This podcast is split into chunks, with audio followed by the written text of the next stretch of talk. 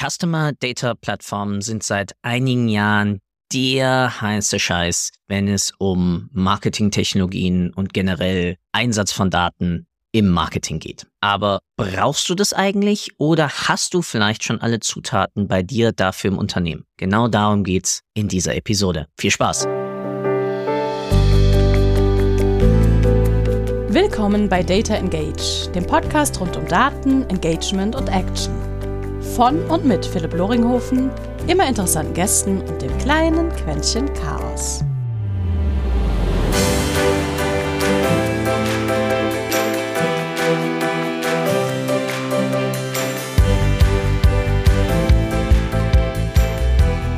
Und herzlich willkommen zu einer weiteren Episode eines kleinen Podcastes rund um Daten, Marketing, Vertrieb und darum, wie wir Daten eigentlich einsetzen, um dann genau dafür besser zu kommunizieren, zielgerichtet zu kommunizieren.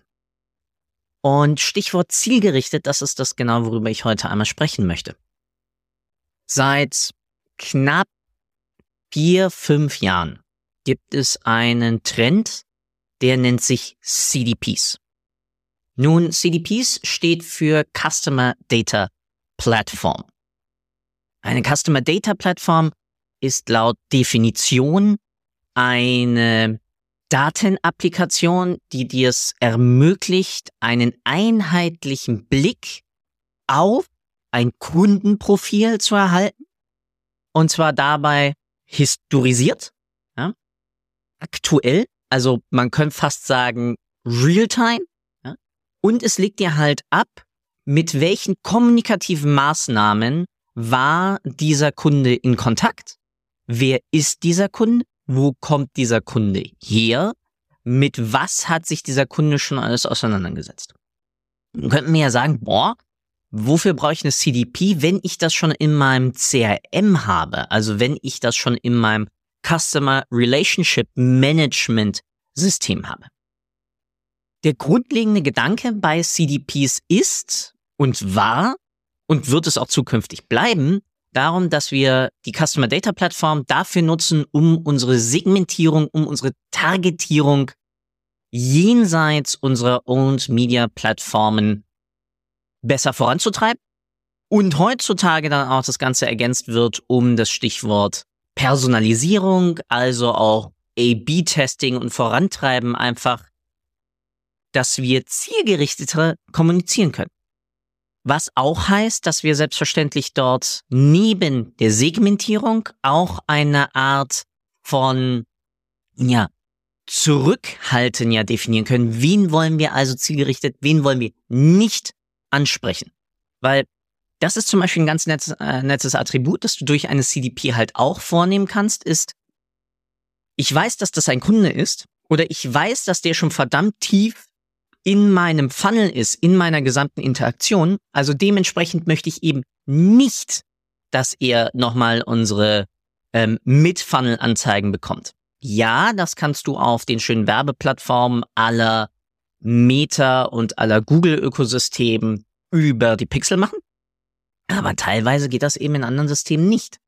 Ja, zum Beispiel, wenn du im Bereich Partnermarketing, also wirklich nicht, nicht Netzwerkmarketing, sondern mit Partnern zusammen auch Leute adressieren möchtest ähm, und dort dann rangehst und dir überlegst, okay, wie kann ich oder wen kann ich zum Beispiel dort noch weitergehend ansprechen? Und dort kann dir eine CDP dann auch helfen, um dort in der Aussteuerung weiter.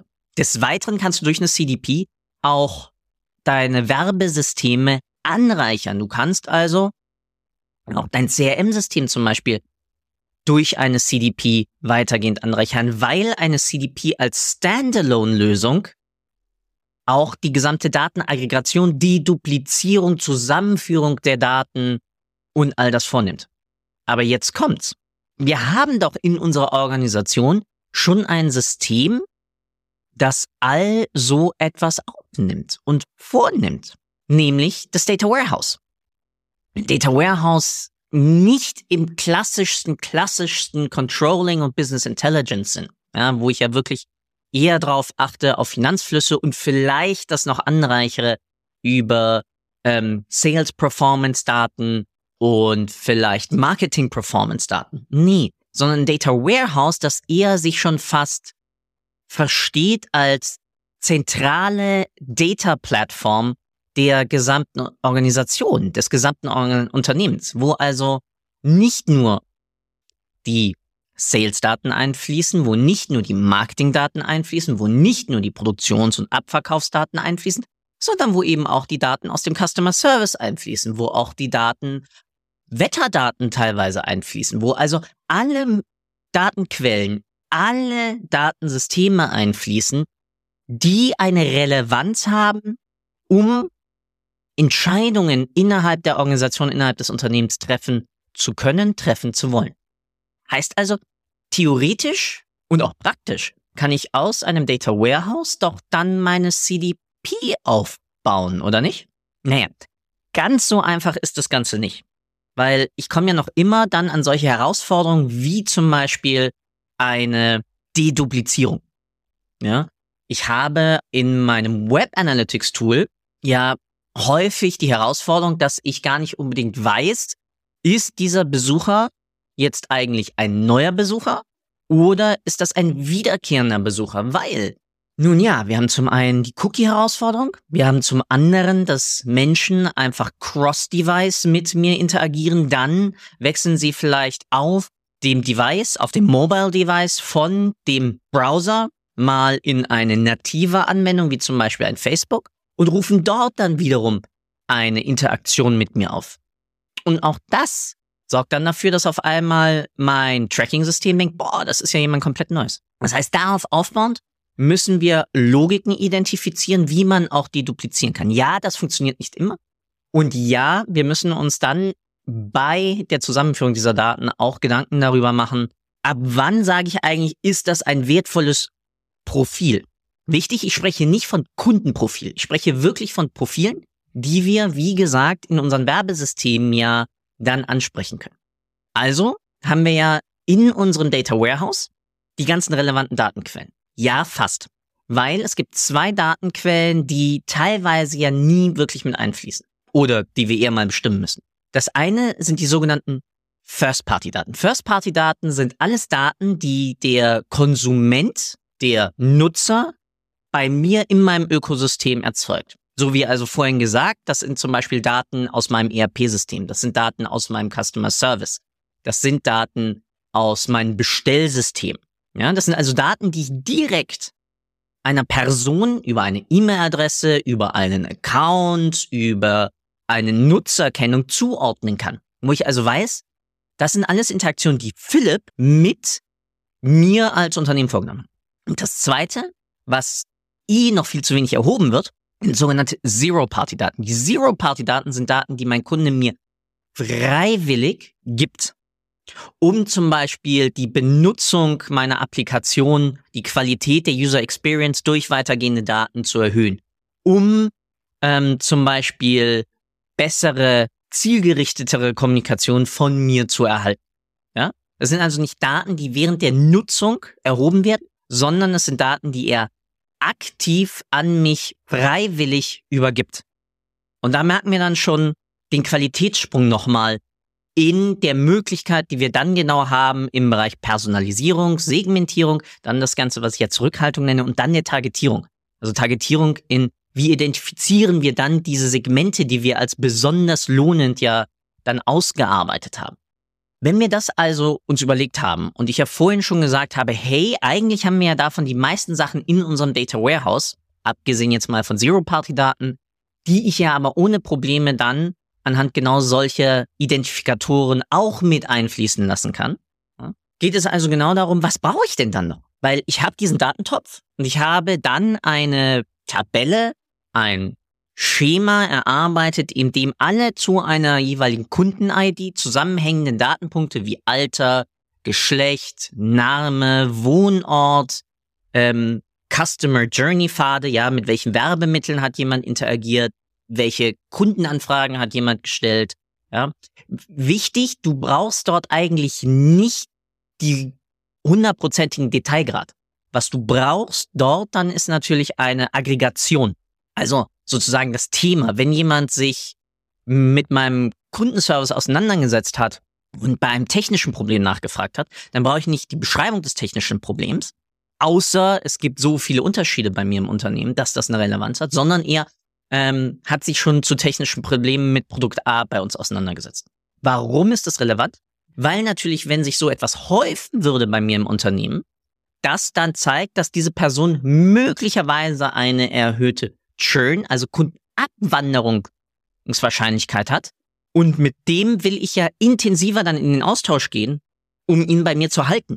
Weil ich habe ja schon für, für ihn, für sie bezahlt, um überhaupt Kunde bei mir zu sein. Wir waren also gerade beim Thema der Datenflüsse. Was ich also dafür brauche, ist genau dann ein Tool oder auch eine Lösung, die ich in-house baue, die mir meine Daten importiert, aber auch das ganze Reverse, also wieder zurückführt. Sogenannten Reverse ETL. Uh, ETL, Transforma äh, Extraction, Transformation and Load.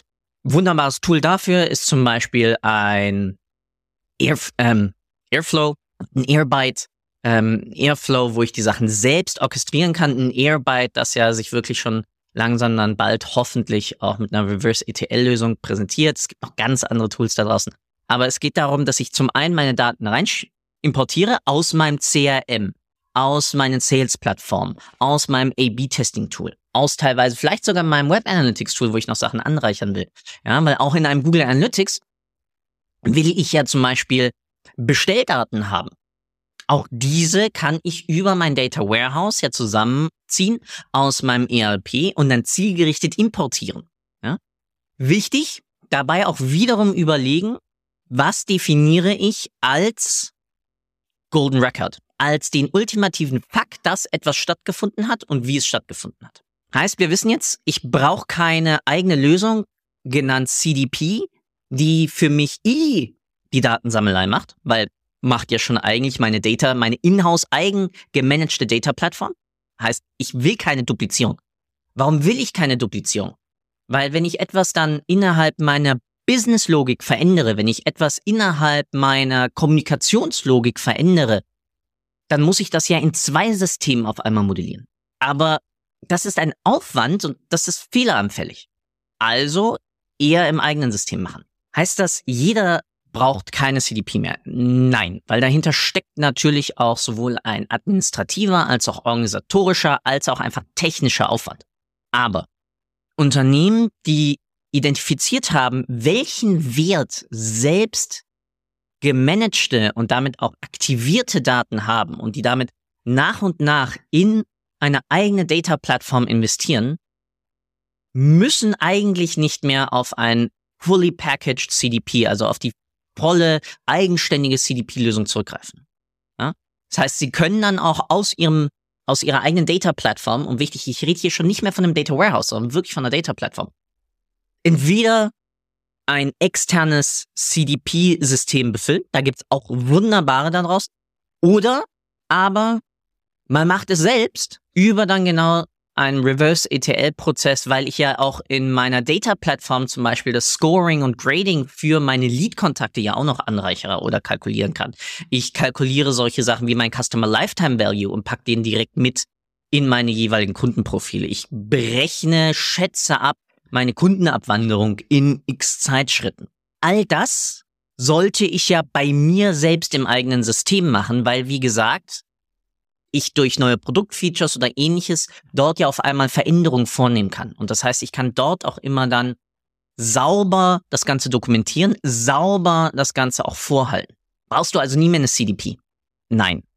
Weil auch CDPs dir in gewissen Bereichen Arbeit abnehmen, wie initial angesprochen, die Deduplizierung und ähnliches. Aber wenn du ein Data-Team hast, wenn du schon anfängst, aktuell nach und nach Daten aus deinem CRM-System zu importieren und auch dein ERP-System zum Beispiel über die Kundennummer oder ähnliches dort schon anwenden kannst, dann hast du schon das Fundament für dein eigenes Kundenprofil und damit für deine Customer Data Plattform und damit auch für dein weitergehendes Targeting.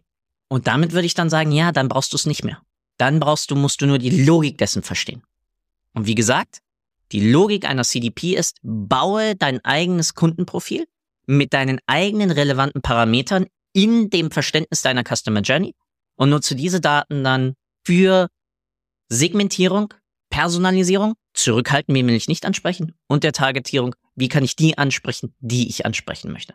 Und damit entlasse ich dich in einem wunderbaren Tag mit dem kleinen Gedanken, brauchst keine CDP, wenn du eine Data-Plattform hast, die aufbaut auf einem stabilen, kohärenten und allem zusammenziehenden Data Warehouse.